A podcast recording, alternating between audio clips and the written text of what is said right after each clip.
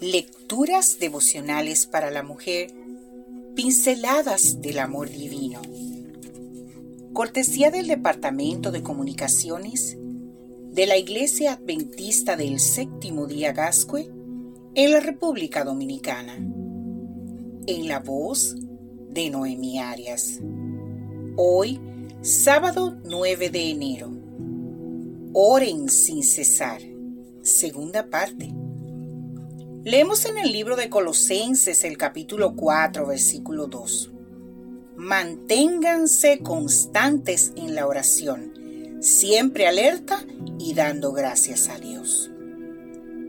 Se me ocurrió buscar en el diccionario la definición de la palabra oración y me refirió al siguiente concepto. Oración es el enunciado que tiene un verbo como núcleo del predicado.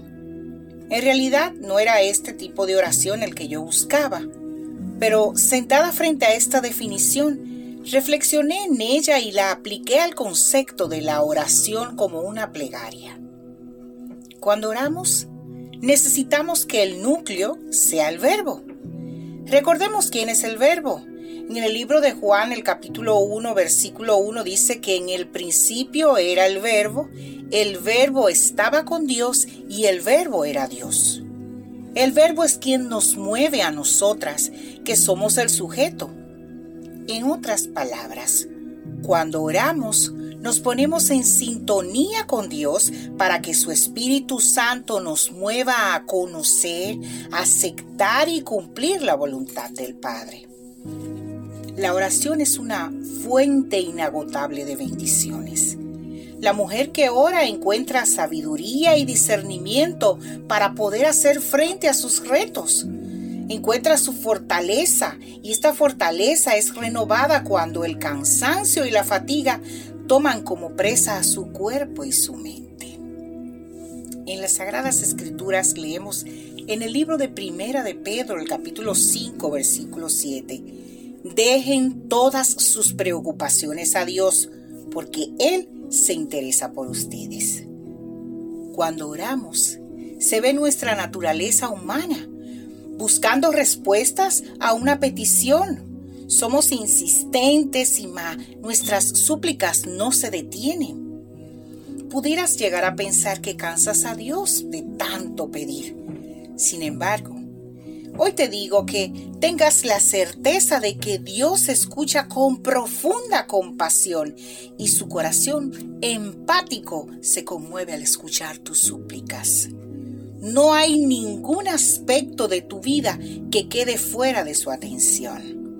La niña, la joven, la esposa, la madre, la abuela, siempre encontrarán sustento cuando acudan reverentemente ante Dios suplicando ayuda. Y esto lo hacemos a través de la oración. Tomad tiempo para orar y al hacerlo creed que Dios os oye. Mezclad fe con vuestras oraciones. Puede ser que no todas las veces recibáis una respuesta inmediata pero entonces es cuando la fe se pone a prueba. La oración de fe sencilla bendice, restaura, sana, une y además renueva tu mente de modo tal que agudiza tu capacidad de discernir, lo que te lleva a disfrutar de libertad para tomar decisiones responsables. Hoy, antes de iniciar tu jornada, Inclínate ante Dios con humildad. Que tu oración sea, Señor, gracias por este nuevo día. Me regocijo en ti. Gracias por todo lo que sentiré y haré hoy. Pues confío en que serás tú mi ayudador, en que tú serás mi amigo, mi consejero y mi sustentador. Que Dios hoy te bendiga, mujer.